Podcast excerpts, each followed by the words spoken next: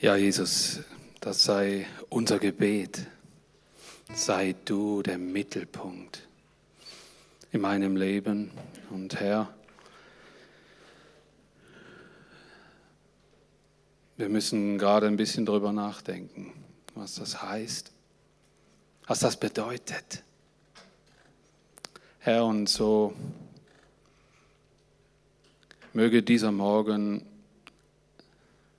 dazu sein und dazu helfen, dazu dienen, dass du in den Mittelpunkt unserer Situationen gerückt wirst, auf dass wir dich erleben und erleben, wie du Dinge handeln, handelst, anders machst, als wir in unserem Hirn uns vorbereitet haben, dass du Dinge anders berührst, anders führst, als wir denken, so könnte es laufen. Jesus, und sei du der Mittelpunkt, nicht einfach hier am Sonntag, sondern in meinem Leben.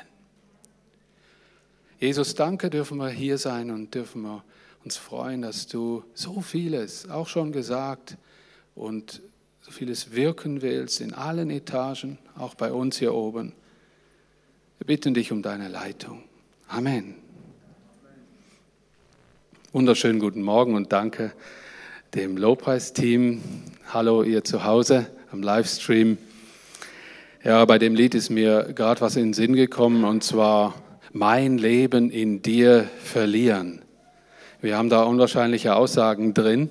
Die haben mich erinnert an eine Aussage eines Missionaren, der mal so sinngemäß so gesagt hat, ähm, äh, wie herzlich gerne werde ich und möchte ich doch alles oder alles verlieren, um das zu gewinnen, was ich niemals verlieren kann. Er ist ein Missionar gewesen, der ist wegen seinem Glauben auch gestorben, der ist umgekommen und der hat das geprägt. Das ist bis in die heutige Zeit so dem Sinn gemäß, äh, kommt mir das immer so in Sinn. Und damit ist das ewige Leben gemeint unser Leben, unser Alltag, all das, was wir äh, als so wichtig erachten, plötzlich verlieren, verlieren können, um dahinter zu sehen, was man gewinnen kann, fängt man plötzlich an, gerne zu verlieren. Also ich habe so ein paar solche Dinge erlebt und erlebe sie immer wieder und möchte sie noch viel mehr erleben, dass ich das auch wirklich immer vor Augen habe. Jesus, du hast alles verloren, um für uns alles zu gewinnen. Und in dieser Gewissheit leben wir, stehen wir, sind wir. Das sollten wir lernen anzunehmen. Wir sind immer so, immer wieder dran und wollen uns irgendwas erkämpfen im Glauben und so. Wisst ihr, das ist schon alles vollbracht am Kreuz auf Golgatha. Jesus hat die Sache, wo zwischen uns und Gott gewesen war, geregelt.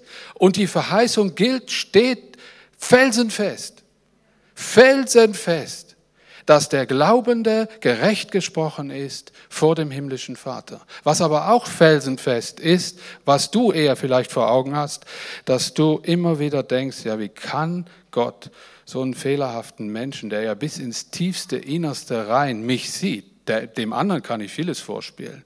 Wie kann ich da gerecht sein? Wisst ihr, auch da macht die Gerechtigkeit keinen Halt davor. Du bist gerecht gesprochen, aber Gott nimmt dich als dein Kind wie ein guter Vater und eine gute Mutter einfach in die Mangel. Da gibt es was zu lernen. Und dann sagt der Papa mal, so läuft der Hase.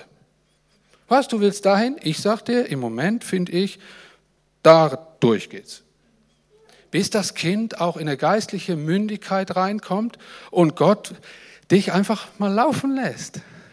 Wisst ihr, das sind so geistliche äh, Gegebenheiten, sind, sind ganz so, wie die natürlich, die, man kann sie ableiten, weil Gott ist ein Vater. Gott ist ein Vater über alles, was Kinder heißt. Und wir müssen lernen, auch in diesen Tagen, in eine Selbstverständlichkeit, in eine Freude der Gotteskindschaft hineinzukommen. Wir sind schon drin, aber nicht bewusst oft.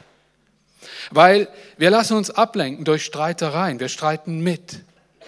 Wir lassen uns ablenken durch Meinungen. Wir leben in, in, in Zeiten, ich habe Fragezeichen, Leute, ich habe Riesenfragezeichen Ich denke mir auch, wie viele andere Passanten, die interviewt werden auf der Fußgängerzone, denke ich mir auch, ja, was ist denn jetzt richtig? Bis Gott mein Innerstes wieder auf Jesus lenkt und sagt, vertrau mir doch, die Zeiten müssen sein. In den Zeiten verstehst du nicht alles. Was du verstehen musst, ich bin mit dir und mit allen in diesen Zeiten. Und dieser Fokus auf, auf das hat mich, das hilft mir, das hilft mir wirklich als eine starke Meinung, die ich vertreten kann, weil ich sie toll finde. Kommt jemand anders vorbei, bringt auch irgend so ein Argument und schon wieder, ha, der hat ja eigentlich auch recht. Und dann eiern wir so durch unsere Zeit und das ist ein Eiertanz und nicht ein Felsenfest auf Jesus stehen, auf den Verheißungen Gottes, auf dieser Wahrheit die Zeiten werden nicht besser, aber Jesus ist in diesen Zeiten drin und er verherrlicht sich. Je schlimmer die Zeiten werden, umso größer wird die Herrlichkeit Gottes sein. Umso größer wird das zum Vorstein kommen, was Gott machen kann, weil der Mensch langsam entdeckt, er kann gar nichts. Und ich habe einen riesen Respekt vor all diesen Bemühungen und ich, ich finde das hin wie her sehr stark. Aber ich vertraue auf Gott. Oh Gott möge zu den Menschen reden. Gott möge nicht das, wisst ihr, das ist so, so ein Ding, wenn ich das so ausspreche, denke mir, Dani, Dani, wenn du mal volle Kanne, voll Hahne in diese Zeit reinkommst, redest du dann immer noch so. Aber ich möchte, dass wir Menschen, Gott möchte, dass wir Menschen eine Schau bekommen, in dem das Leben verlieren kein Verlust mehr ist. Das ist ein hart, das ist eine ganz eine schwierige Sache. Ich hatte letzte eine Beerdigung und da, das, da war in den Köpfen, in den Gesichtern, in den Augen nur die, die eine Sache, ein Fragezeichen. Warum musste der schon gehen? Und dann plötzlich kam mir diese Heilsgewissheit in mein Herz, Dani, du hast ja diese Hoffnung der Herrlichkeit in der Ewigkeit nach dem Tod. Pass auf, dass dich das Vergängliche nicht so stark kontrolliert, dass dein ganzes Leben schnurstracks an Gott vorbeigeht, an seinen Möglichkeiten. Und doch sind wir Mensch, wir sind schmerzempfindlich. Wir können vieles nicht verstehen und darum lasst uns zusammenhalten und diesen einen Gott ehren und bestürmen immer wieder. Schenke uns einen klaren Blick zu dir, Gott. Das gibt Halt ich habe heute auch ein, ein Thema, das spricht das haut voll in diese Kerbe rein. Ähm, der, das heißt, wen erwartest du? Ich hätte gern die erste Folie, das wäre nett. Genau. Oh, ihr könnt auch Lichter ausmachen, damit man das ein bisschen besser sieht. Ah, nee, geht nicht, oder was? Ja. Egal, macht irgendwas. Ihr seid super. Äh, du hast Angst. Du suchst krampfhaft nach Lösungen, Auswegen, schläfst unruhig. Plötzlich, was ist das? Noch mehr Probleme, noch mehr Unheil. Kannst nur noch weinen, kapitulieren und beten, Jesus hilf. Du träumst. Jemand spricht dich an, ein Mail, ein Telefon. Hier ist meine Hand, fasse Mut, vertraue mir, verzweifle nicht. Das erlebten die Jünger Jesu. In Matthäus 14, Vers 24 bis 33 habe ich diesen Text hier vorne. Das Boot mit den Jüngern war inzwischen weit draußen auf dem See. Der Wind trieb ihnen die Wellen entgegen und machte ihnen schwer zu schaffen. Im letzten Viertel der Nacht kam Jesus auf dem Wasser zu ihnen. Als die Jünger ihn auf dem Wasser gehen sahen, erschraken sie und sagten, ein Gespenst! Und schrien vor Angst. Sofort sprach Jesus sie an, fasst Mut, ich bin's, fürchtet euch nicht. Da sagte Petrus, Herr, wenn du es bist, dann befiehl mir, auf dem Wasser zu dir zu kommen. Komm, sagte Jesus. Petrus stieg aus dem Boot, ging über das Wasser und kam zu Jesus. Als er dann aber die hohen Wellen sah, bekam er Angst. Er begann zu sinken und schrie, Hilf mir, Herr! Und sofort streckte Jesus seine Hand aus, fasste Petrus und sagte, Du hast zu wenig Vertrauen, warum hast du gezweifelt? Dann stiegen beide ins Boot und der Wind legte sich. Die Jünger im Boot warfen sich vor Jesus nieder und riefen, Du bist wirklich Gottes Sohn. Ich habe recherchiert, im Markus-Evangelium gibt es ähnliche Reaktionen auf das Erscheinen Jesu, weil das hat mich am meisten gewundert. Natürlich, wenn man dann voll in so einem Sturm, oder? Plötzlich so ein Ding sieht, so ein riese Teil. Und du hast schon genug zu tun mit Schippen und Segel und Aufpassen und Ärger und ah, und überleben wir das? Kommt plötzlich noch so ein riesen helles Licht. Ja, da kann man schon mal Gespenster sehen. Aber es gibt noch ähnliche Reaktionen auf das Erscheinen Jesu. In Markus 16, 8 bis 14, da ist so, äh, da ist so was Ähnliches. Da verließen die Frauen die Grabkammer und flohen. Sie zitterten vor Entsetzen und sagten niemand ein Wort. Solche Angst hatten sie. Nachdem Jesus früh am Sonntag auferstanden war, zeigte er sich zuerst Maria aus Magdala, die er von sieben bösen Geistern befreit hatte. Sie ging und berichtete es denen, die früher mit Jesus zusammen gewesen waren und die jetzt trauerten und weinten. Als sie hörten, dass Jesus lebe und Maria ihn gesehen habe, glaubten sie nicht. Danach zeigte sich Jesus in fremder Gestalt zwei von ihnen, die zu einem Ort auf dem Land unterwegs waren. Parallel dazu in Lukas 24 wird das besser erklärt. Da steht, er grüßte sie, als er, die, als er bei den zwei Wanderern war auf dem Weg. Friede sei mit euch. Sie erschraken und fürchteten sich, denn sie meinten einen Geist zu sehen. Also auch Jesus in leibhaftiger Gestalt, als er mal seine Freunde besuchte, das war wahrscheinlich der Moment von plötzlichem Schrecken. Weil stellt euch vor, ey, beamen.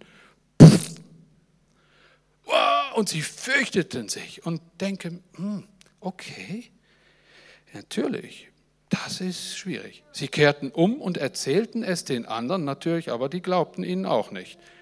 Denn schließlich zeigte sich Jesus den Elf, während sie beim Essen waren. So, und wir? Solange wir uns in allen Herausforderungen nur auf uns selbst verlassen, erwarten, dass wir sie meistern werden, diese Herausforderungen, und auch müssen, werden wir Gespenster sehen, wenn Gott uns zur Hilfe eilt.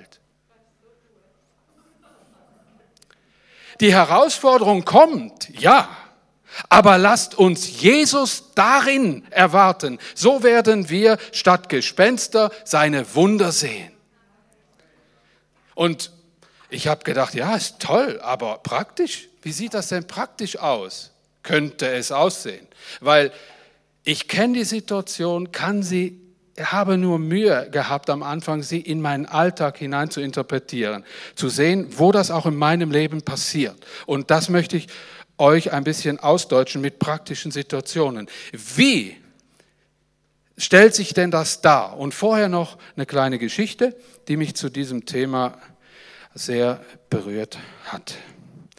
Ich bin der Zeitschriftenzerstörer und der Zeitschriftenschnipsler und äh, mich bewegen da so gewisse Geschichten wie die. Am Steuer. Vergnügt drehen die Fahrer in kleinen Autos ihre Runden.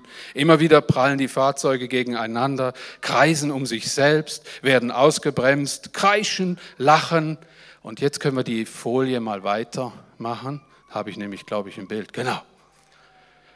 Kreischen, lachen, äh, so und taritara. Geschickt Aha, genau. Ich, ich stehe am Rand, beobachte meinen Mann, der mit unserer Tochter in einem roten Boxauto sitzt. Autoscooter heißt das bei uns eigentlich. Ähm, geschickt schlängelt er sich zwischen den anderen hindurch. Beide haben Lenkräder vor sich, habe ich allerdings noch nie gesehen, ehrlich gesagt. Doch nur eins davon funktioniert, seins. Ich fand das ein tolles Bild. Wer am Lenkrad sitzt, hat die Kontrolle. Er bestimmt, wohin die Reise geht. Ganz anders als der Beifahrer, der nur am Spielelenker sitzt. Lange Zeit dachte ich, ich würde am Steuer meines Lebens sitzen und müsste nur in die richtige Richtung lenken, um ans gewünschte Ziel zu kommen. Wenn du etwas unbedingt willst, dann schaffst du es auch. Deinen Träumen ist kein Limit gesetzt. Das war meine Devise. Selbst als ich im jungen Erwachsenenalter zum Glauben an Jesus fand, war das Denken noch da. Jetzt lautete mein innerer Leitsatz, setz dich ganz für Gott ein, arbeite in der Kirche, lies die Bibel, bete, dann wirds Leben so laufen, wie du es dir wünschst. Links herum, Hochzeit mit dem Traummann. Einmal abbiegen, der interessante Job gehört mir. Rechts halten, in der Kirche schätzen alle meine Gaben. Dann nach ein paar Jahren befand ich mich plötzlich in einer Sackgasse. Mein Leben stand Kopf.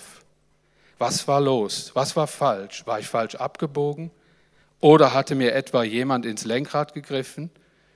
Nicht die Kontrolle zu haben gehört zu dem Schwersten, was ein Mensch aushalten kann. Die Kontrolle über meine Beziehung, meine Gesundheit, den Kontostand, die Position, das Ergehen meiner Kinder, den Zeitpunkt meines Todes. Wenn ich ganz ehrlich bin, dann weiß ich, dass ich nichts davon wirklich unter Kontrolle habe und auch nie hatte. Eigentlich habe ich mich mein Leben lang an einem Lenkrad festgehalten, das wenig Wirkungskraft hatte. Denn viele der entscheidenden Stationen meines Lebens sahen anders aus, als ich sie mir vorgestellt hatte. Und obwohl sich manche Träume erfüllt haben, war mein Empfinden danach nicht immer so, wie ich es erwartet hatte. Gerade in den vergangenen Monaten ist vielen Menschen bewusst geworden, dass ihnen die vermeintliche Kontrolle über ihr Leben von einem Tag auf den anderen aus den Händen genommen werden kann. Oft war die Reaktion darauf Angst und Panik. Wer mag es schon, wenn einem ins Lenkrad gegriffen wird? Anders sieht's aus, wenn die Richtung, in die man fährt, einen nahe an den Abgrund bringt. Dann ist's äußerst liebevoll, wenn der Beifahrer das Lenkrad an sich reißt. Immer wieder vergesse ich im Alltag, dass meine Pläne, meine Vorstellungen und meine Ziele nicht unbedingt die Stationen sind, zu denen Gott mich steuern will dann muss, es, dann muss er mich immer wieder daran erinnern, dass seine Pläne höher sind als meine, seine Vorstellungen von einem guten Leben auch Schmerz beinhalten und seine Ziele weit größer sind als nur mein kleines Leben. Dann sehe ich mich in meiner Vorstellung im Auto sitzen und entdecke neben mir Jesus am Steuer. Wohin fahren wir, höre ich mich ängstlich fragen. Er lächelt, dann schaut er mich voller Liebe an und sagt, vertrau mir, ich kenne den Weg.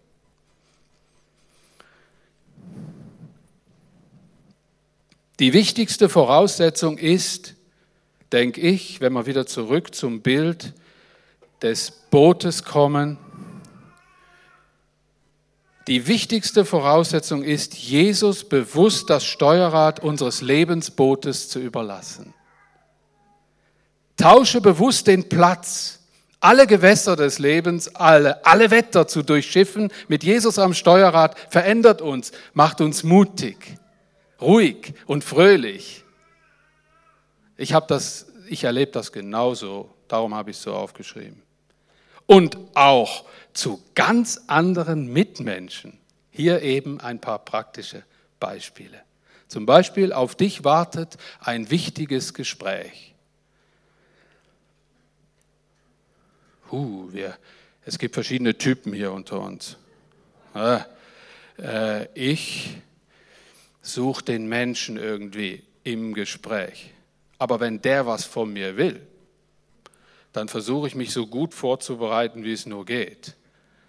Und nur um zu wissen, schon im Voraus, wenn man schon ein paar Jahre gelebt hat, dass sowieso alles anders kommt, kann ich trotzdem nicht so gut wie sonst schlafen, und versuche irgendwas vorzubereiten, wo ich gar nicht kann.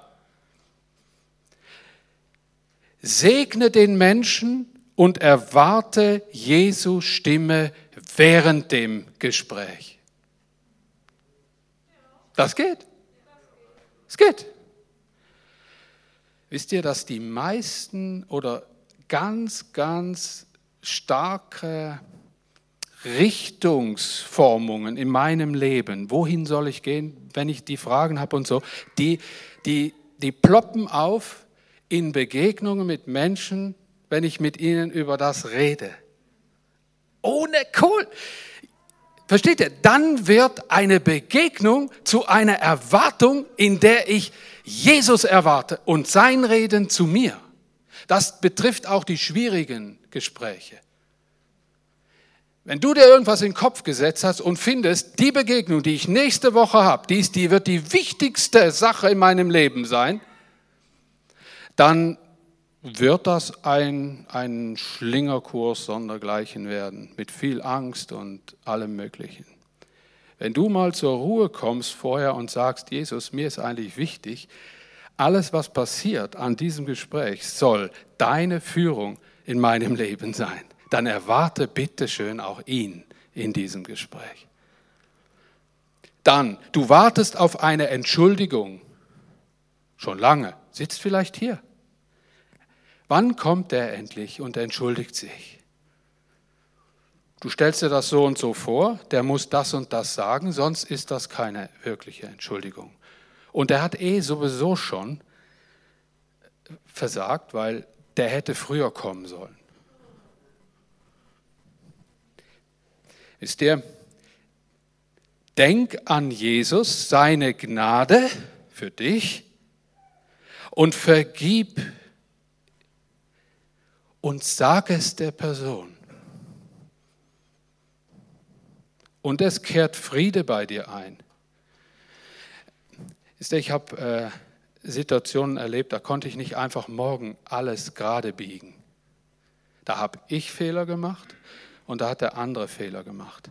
Da habe ich mein Möglichstes getan, habe um Vergebung gebeten und vom anderen Seite kommt nichts. Das ist die schwierigste Situation. Also äh, finde ich, ist eine schwierige Situation. Und dann denke ich mir, ja Herr, wie soll ich denn, Jesus, wie soll ich mit dem umgehen? Was soll ich denn erwarten? Wie soll ich dich denn in dieser, in dieser Situation erwarten? Jesus sagt, hey, die Sache ist schon lang klar. Wenn wir mal wenn wir beide mal diskutieren wollten, was dir alles vergeben ist, dann bitte vergeude nicht mehr lang Zeit. Wenn, und wenn du es schon gemacht hast, super, aber vergib dir dieser Person von Herzen. Solange deine Erwartung nach einer Entschuldigung immer noch da ist, zweifle ich da an deiner Vergebung der Person gegenüber. Wenn ich Jesus erwarte in dieser Situation, dann geht es darum zu vergeben. Man kann nicht immer vergessen. Man kann, es gibt Sachen im Leben, die, die kann man scheinbar auch nicht vergeben, wenn dieses und jenes nicht passiert. Ich glaube, der Vergebungsprozess ist damit gemeint. Aber da will ich nicht tiefer drauf eingehen. Ich will einfach nur sagen, ich glaube, Jesus ist es möglich, dir in solchen Situationen Weisheit zu geben, Erkenntnis. Du hast Geldnot erwartest eine Rechnung. ja, Jesus ist reich. Bitte um Hilfe, werde ruhig. Er möge dich überraschen. ja, ich hatte schon ein paar Mal so, so Situationen. Ich sehe zwar schick aus, habe ein schönes Hemd und so und alles, ich habe Schuhe, ich habe alles zu essen, wir, wir werden versorgt durfte immer einen Lohn haben.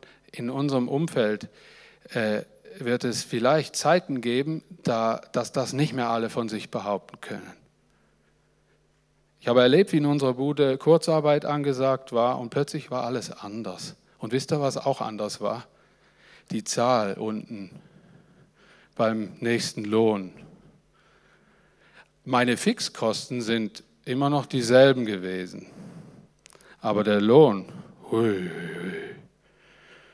Ich habe gedacht, ja, so viel freie Zeit zur Verfügung, ein bisschen dynamisch sein, das kriege ich schon hin. Aber dann plötzlich kommt die erste Lohnauszahlung und dann fängst du doch an zu überlegen, was bleibt denn jetzt noch übrig und so.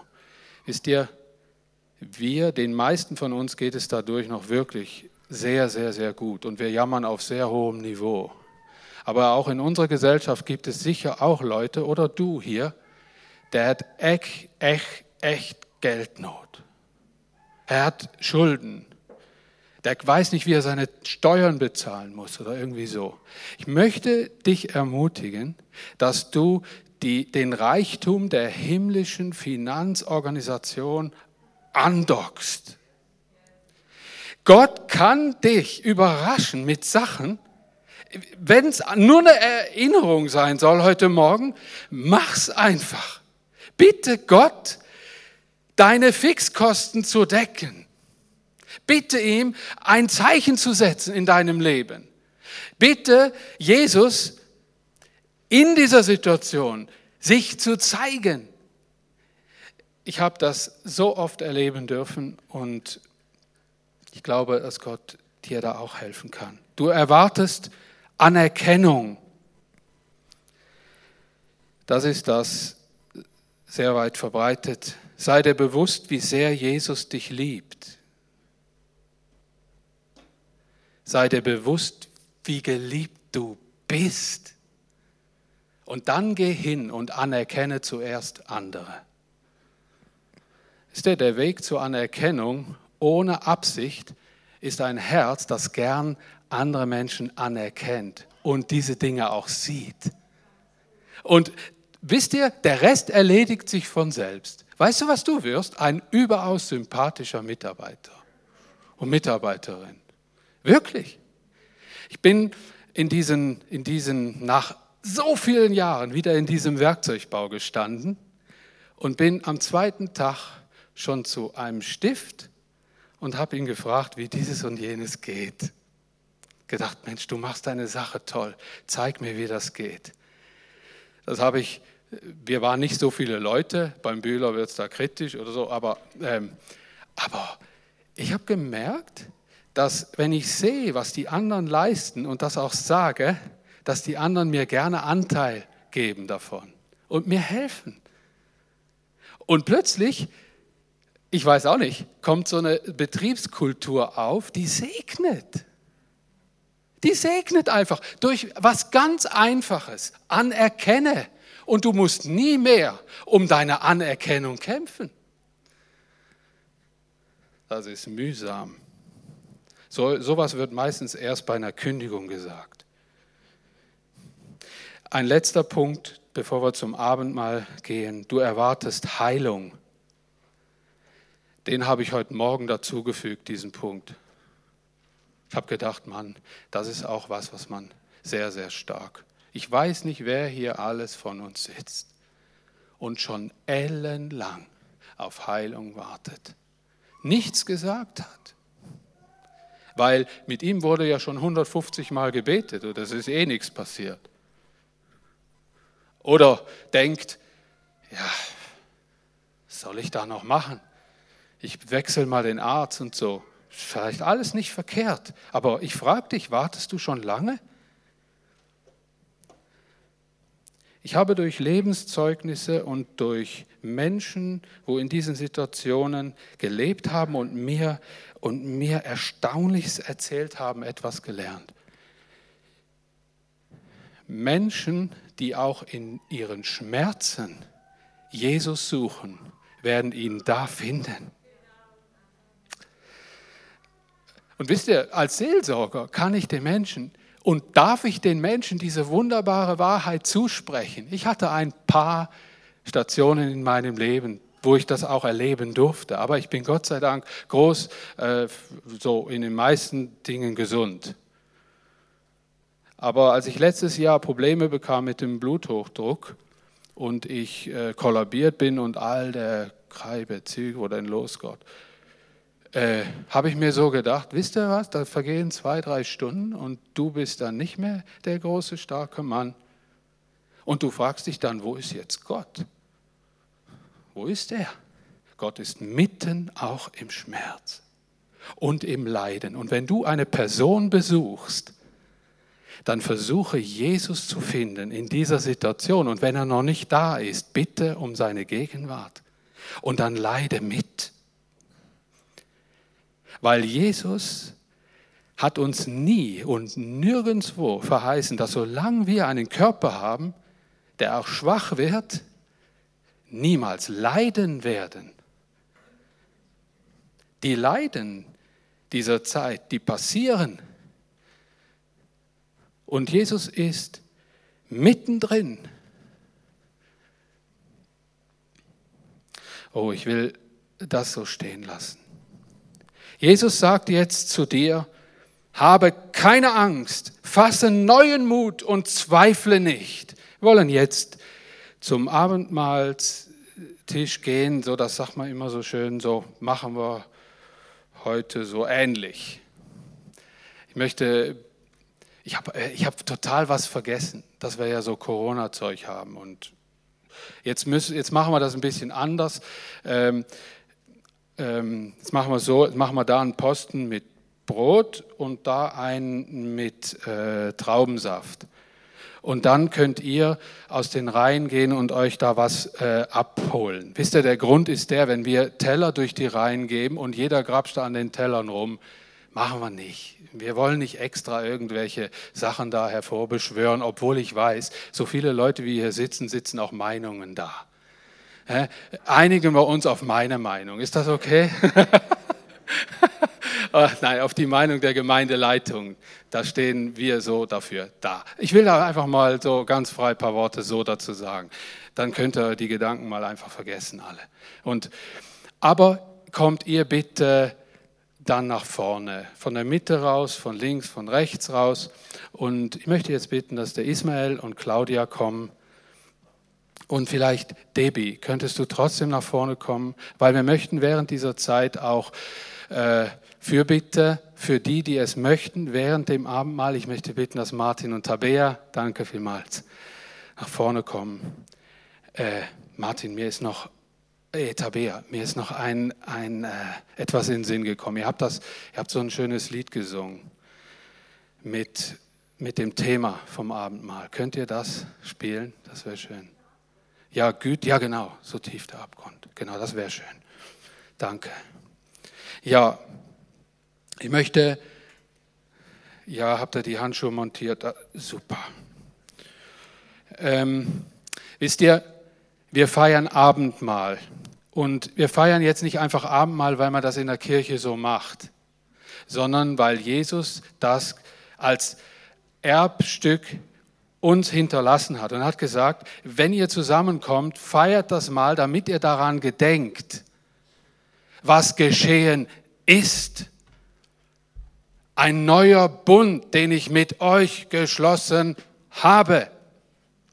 Und das ist zum Gedenken. Und unser Thema heute Morgen war, und vielleicht die nächste Folie wäre nett, genau. Äh, unser Thema heute Morgen war, Sehen wir Jesus in den Situationen, die uns erwarten, dann ist Abendmahl ganz eine prima Gelegenheit, um sich jetzt mit Jesus persönlich auseinanderzusetzen, oder? Mit ihm an den Tisch zu sitzen, Gemeinschaft zu haben und mit ihm diese Thematik vielleicht auch wirklich zu klären. Jesus, hilf mir, mach meine Augen erneut mehr auf für diese Wahrheit, für dieses äh, Existierende, das ich nur einfach nicht gesehen habe. Ich warte immer auf Situationen, aber ich will dich konkret erwarten, weil du bist da.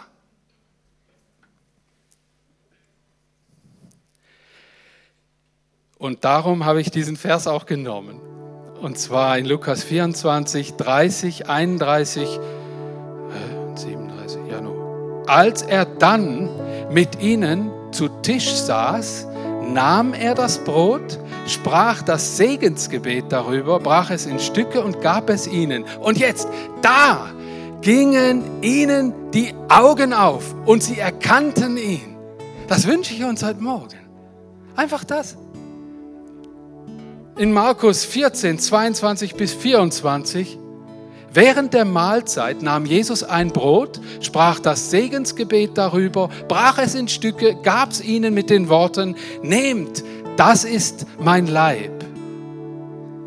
Dann nahm er den Becher, sprach darüber das Dankgebet, gab ihnen auch den und alle tranken daraus.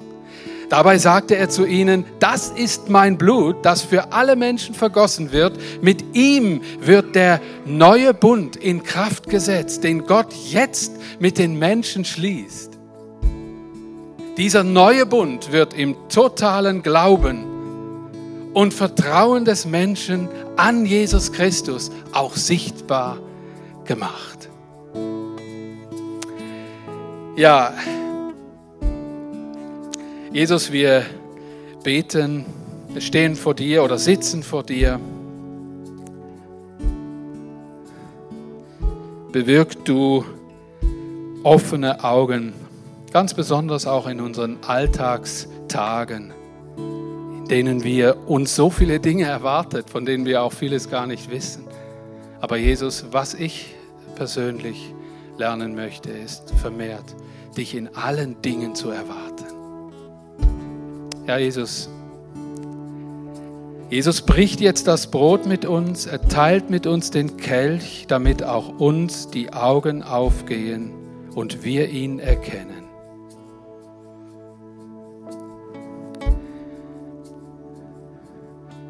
Könnt ihr mal probieren, die nächste Folie zu nehmen? Ich weiß nicht, ob ich das.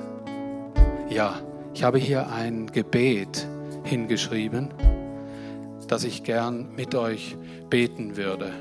Geht es einfach so mit und geht es in eurem Herzen bejahend mit. Es wäre schön, genau, stehen, stehen wir doch dazu auf als ein Zeichen der Majestät Jesu. Jesus, ich übergebe dir mein Lebenssteuerrad.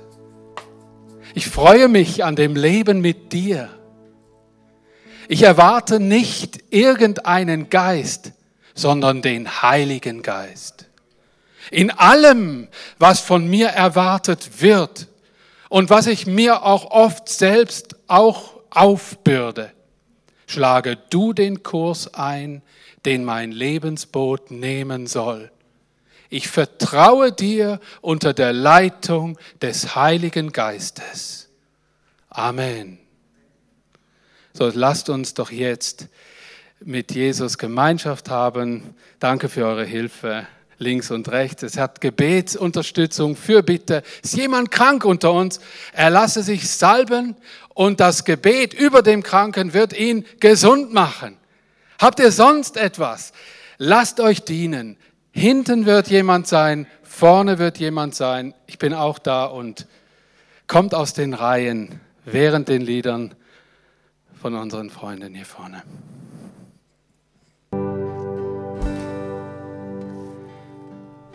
Hat jemand von euch ein, ein prophetisches Wort, das Gott zu uns als Gemeinde sagen möchte, für uns? jemand äh, etwas auf dem Herzen, dass Gott zu ihm jetzt gesprochen hat und das auch für uns alle gelten soll.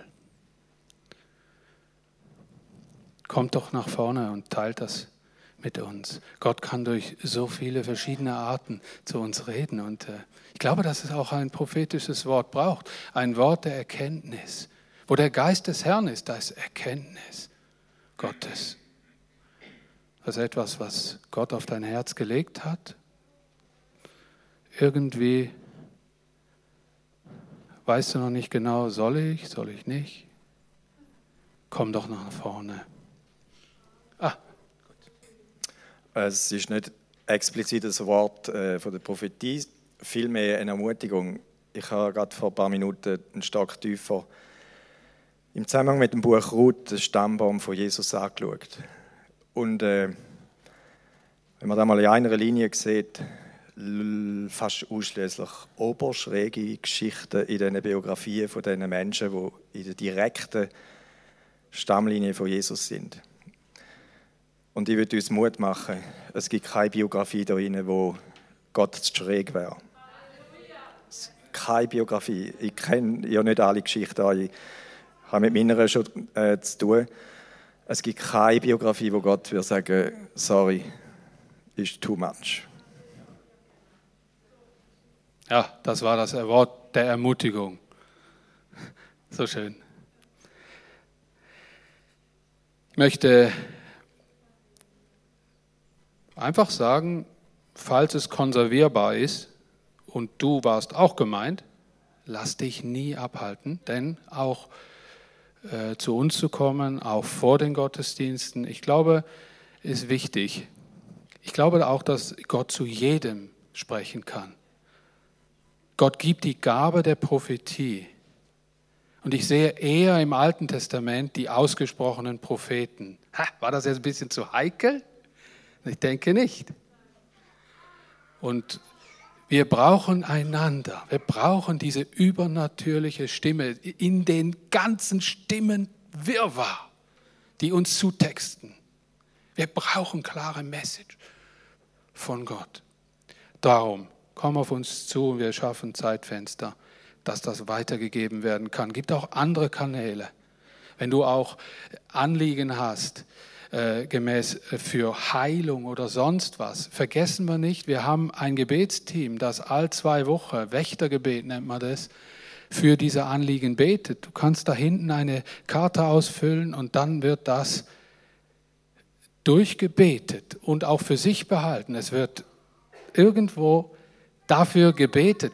Nimm das wahr. Es ist eine Möglichkeit. Und dann gibt es auch noch Zeugnisberichte, die man in die Gemeindezeitung stellen lassen kann. Sind wir immer wieder dankbar dafür. Was du mit Gott erlebt hast, ermutigt auch andere. Ja, Bert, hast du noch was? Okay. Äh, wir haben früher noch bei uns auf dem Sitzplatz einen Baum gehabt und ich mag mich erinnern, es ist mir mal sehr schlecht gegangen. Ich bin so geschüttelt von Sturm und Wind und alles und dann habe ich den Baum so angeschaut und dachte, du machst eigentlich auch nicht viel da, du stehst einfach nur da. Was machst du eigentlich den ganzen Tag so? Ich habe angefangen mit dem Baum irgendwie reden, oder? Also es war ziemlich kritisch bei mir. Habe ich den so angeschaut und gedacht, ja, also seine Krone erlebt auch alles, oder? Kälte, Hitze, Regen, alles, Sturm, so geschüttelt, oder? Aber was macht denn der? Der macht nichts anderes. Der, ist einfach, der steht einfach da und der sucht einfach alles zum Boden aus und sucht zum Boden aus und sucht zum... Du machst nicht viel, aus, dass du einfach da stehst und Energie aus dem Boden raussuchst. Und das ist mir jetzt vorher beim Betten wieder ganz groß geworden. eigentlich machen wir auch nicht viel anders, oder? Es gibt nur ein Fundament, das geleitet ist. Und das ist das Fundament, das Jesus errungen hat. Er hat das alles gemacht vor 2000 Jahren. Da haben wir noch gar nicht gelebt, hat er alles fertig gemacht. Es ist vollbracht. Und unser Lebensstil soll sein, dass wir, wenn ein Baum auf dem Fundament steht und aus dem Wurzelgrund aus alles raussaugen, was wir brauchen. Sei es Heilig, sei es Ermutigung, Trost, Durchblick, Stärke, alles. Und da müssen wir lernen. Im Kopf oben pfeift und luftet gell? Das ist so, oder? Wir, die Stürme, die da über die Erde hineingehen, die, die, von denen sind wir irgendwo auch betroffen. Aber wo wir unsere Füße sind, wo wir unser Wurzelwerk sind, das macht einen großen Unterschied. Danke, Beat möchte uns segnen, und zwar mit Wort Gottes, das anschließend an diese ganzen Dinge, wo Jesus mit seinen Jüngern erlebt hat, steht. Dürft ihr euch bitten, aufzustehen? Ich möchte diesen Bibeltext lesen und vielleicht die letzte Folie, das wäre noch schön, wenn ihr die noch einblenden könntet. Ah nee, das war die. Okay, dann meine ich nicht die. Ist alles gut. Danke. Jesus, die letzten Worte, die er zu, seinen, zu seiner Gefolgschaft, zu seinen Freunden, zu seinen Jüngern sprach. Da sagt er in Lukas Kapitel 24, Vers 48, Ihr seid Zeugen geworden von allem, was geschehen ist und sollt es überall bezeugen. Ich aber werde den Geist, den mein Vater versprochen hat, zu euch herabsenden. Wartet hier in der Stadt, bis das eintritt und ihr mit der Kraft von oben gestärkt werdet. Darauf führte Jesus sie aus der Stadt hinaus nach Bethanien und dort erhob er die Hände, um sie zu segnen. Und während er sie segnete, entfernte er sich von ihnen und wurde zum Himmel emporgehoben. Sie aber warfen sich vor ihm nieder. Dann kehrten sie voller Freude, ganz anders, gell? Nicht mehr Gespenst und so. Voller Freude nach Jerusalem zurück. Sie verbrachten ihre ganze Zeit im Tempel und priesen Gott. Ja, Jesus, und wir haben dich gesehen und wir sehen dich. Und du mögst uns jetzt mit dieser Freude erfüllen, die auch die Jünger erfüllt hat in diesem Moment. Mit dieser Gewissheit, Jesus ist jetzt zwar weg, aber er ist doch da. In der Kraft des Heiligen Geistes. Und so segne ich euch in diesem Sinn, Gott möge mit euch sein und in allen Situationen sichtbar sein. Ihr möget seine Kraft, die Kraft des Heiligen Geistes empfangen. Im Namen des Vaters, im Namen des Sohnes Jesus Christus, unseres Erretters, im Namen des Heiligen Geistes. Amen. Eine wunderbare, kraftvoll gefüllte Woche, den Segnungen Gottes. Gott mit euch.